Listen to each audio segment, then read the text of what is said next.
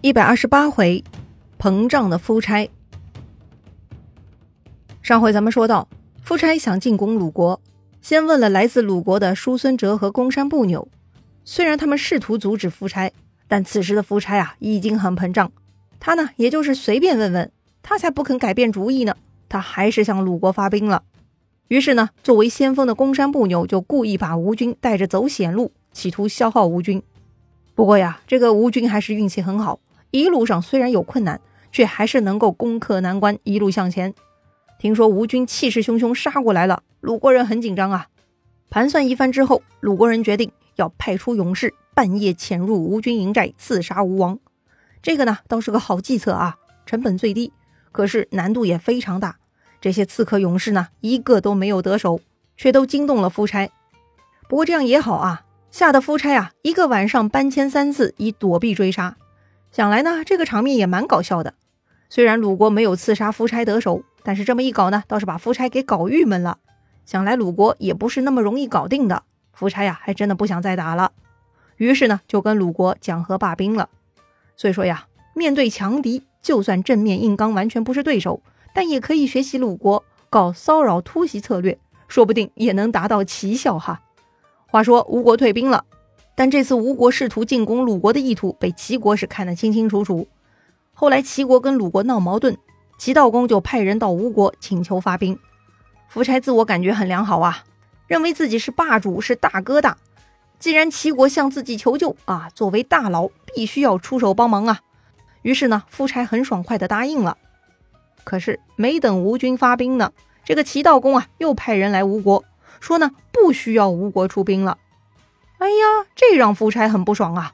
哦，要求出兵的是你，现在不要出兵的还是你，你出尔反尔，这么好玩吗？我这边都集结好部队，准备出门了，你胆敢取消我的行程？哼，难道把老子当小三子了吗？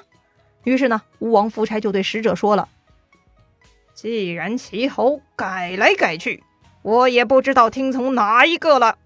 我打算到贵国接受君王的命令。”夫差这话呀，就是对齐国的威胁了。哎，让你小子没有定性，吴国可不是好惹的呀！再啰嗦，我就要打到齐国来了。果然呢，《左传》记录，鲁哀公九年冬天，吴王夫差通知鲁国，约定一起攻打齐国。这事儿呢，伍子胥最反对。伍子胥认为，吴国就应该联合齐国打击越国、楚国之辈，不该跟齐国翻脸。好吧，国策这种事情是大事。最好是上下一心。如果大臣跟国君的想法不同，那么结果也会很危险的。伍子胥认为的为吴国好，却不是夫差的追求，这就是个倒霉的开始啊。话说夫差连着两年进攻齐国，打的是不亦乐乎。鲁国呢，在情愿与不情愿之间，也只能勉强跟着吴国混。一方面，鲁国跟齐国确实有领土纷争，两家有恩怨。另一方面呢，鲁国不顺着吴国，搞不好自己就要挨揍，所以呢，鲁国就只能跟着吴国一起进攻齐国了。左传记录，鲁哀公九年、十年、十一年，吴国是连年北上进攻齐国。话说鲁哀公十一年这一次，吴王夫差呢又带兵北上，越王勾践呐赶紧带着他的部下去朝贡送礼物，夫差和他的臣子们都获得了越国赠送的财物，大家都很高兴，唯独伍子胥很担忧。伍子胥说：“呀，啊，这是像喂猪一样豢养吴国呀！确实啊，伍子胥辨认出来了，这就是糖衣炮弹，不怀好意呀。于是伍子胥又跑去觐见夫差，说越国对于吴国而言，那就是心腹之患，不能放任呐。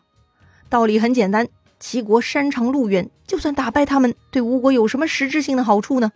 根本没有嘛。”哎，你也不可能去管理那么远的国土啊！越国就不同了，就在吴国身边，两家的关系那就是你死我活。只要越国还在，吴国就有被灭国的危险。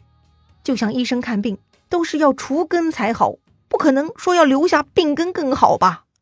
伍子胥呢，还引用当时国君帝王通用参考书《盘庚》中的名言，大意是说呀，要是有人毁坏礼法，不恭敬从命。就应该斩尽杀绝，不留后代，不让他的种族在这个地方延续下去。哇塞，听上去很凶狠呐！对呀，这就是帝王之术了。伍子胥说了，这就是商朝所以灭掉夏朝而兴起的方法。所以呢，对于吴王夫差而言，也得吸取这条前人的经验才对。但是夫差根本听不进去。伍子胥这些年一直在他耳边唠叨，说越国口蜜腹剑会灭亡吴国。伍子胥呢，已经成了祥林嫂了，哎，根本就是磨破嘴皮，没人听啊。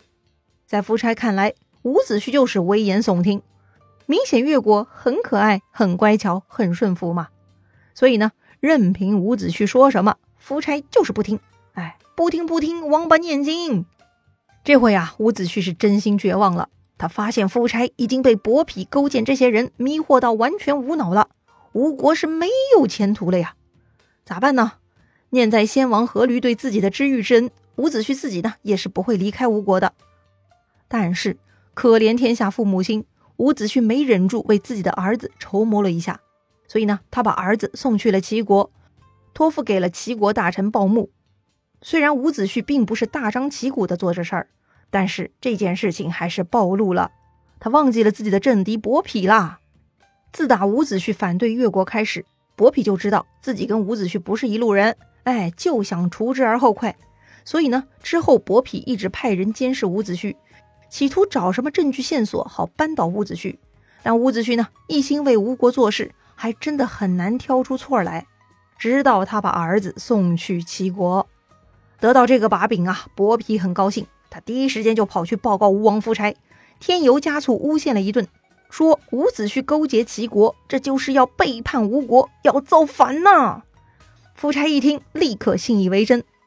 啊，怪不得伍子胥天天说齐国的好话，原来他自己已经叛变，这一下露出马脚了哈！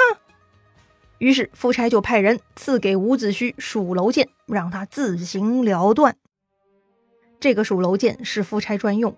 伍子胥见到这柄剑，就知道吴王夫差跟他恩断义绝了。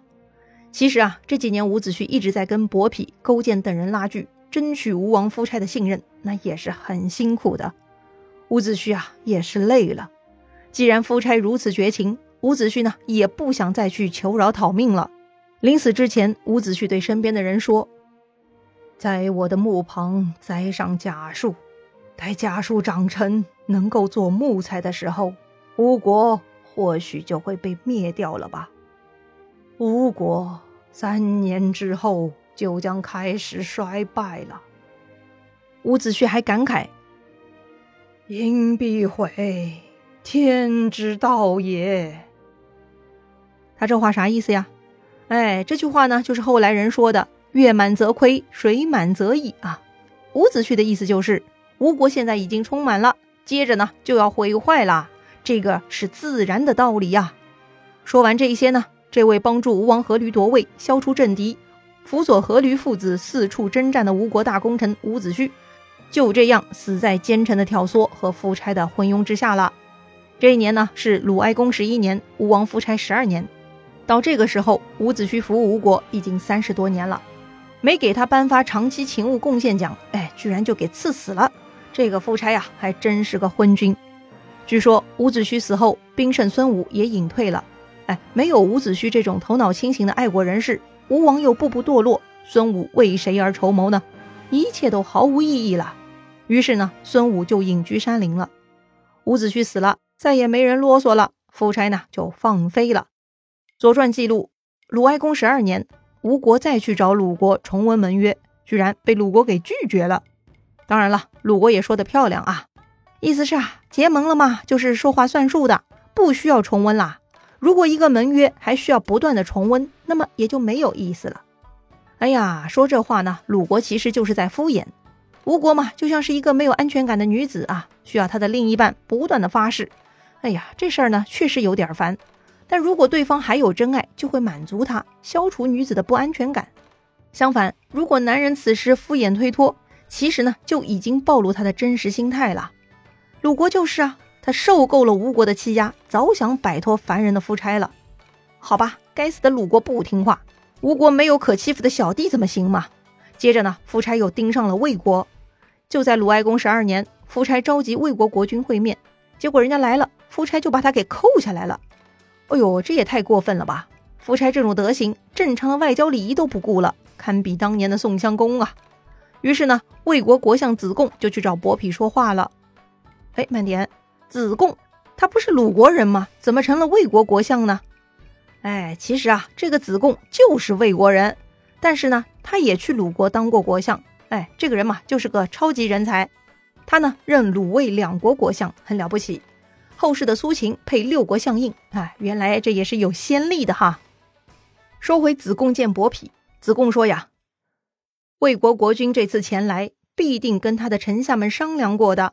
显然，有的人愿意他来，有些人不愿意他来。所以这就耽误了时间，故而才来晚的。说起来，那些愿意的人是您的朋友，那些不愿意的人是您的仇人。您要是拘禁了魏国国君，那就是毁了朋友而满足仇人呐，这不是让那些想毁坏您的人得意吗？再说盟会上拘禁诸侯，以后其他诸侯也会害怕，这样也许很难称霸吧。伯嚭一听，有道理呀。魏国国君愿意过来，说明他是向着吴国的，应该善待才对。再说了，真要是做出坏榜样，以后称霸更难了。于是呢，这个伯嚭啊，就这样被子贡说服了。于是呢，他就跑去劝夫差把魏国国君给释放了。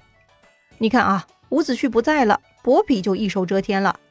这个时候的吴国呢，在中原诸侯那儿的名声是很不咋地，大家都评价吴国无道。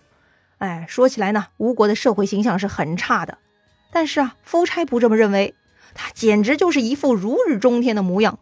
进入鲁哀公十三年，夫差呢决定要跟晋国一争高下，他要夺取霸主地位。于是他率精兵又北上，与鲁国、晋国以及周天子的代表单平公一起盟会于黄池，想以保全周王室的名义，借此称霸中原。哟吼，这个夫差野心不小啊！哎，就这样欺负弱小、耍耍威风就能当上霸主吗？他的父亲当了地区霸主，夫差还不满足，还想称霸天下呢。逼死了伍子胥这样的真正人才，他难道还真的能更升一级当上霸主吗？夫差的故事啊，下一回咱们接着聊。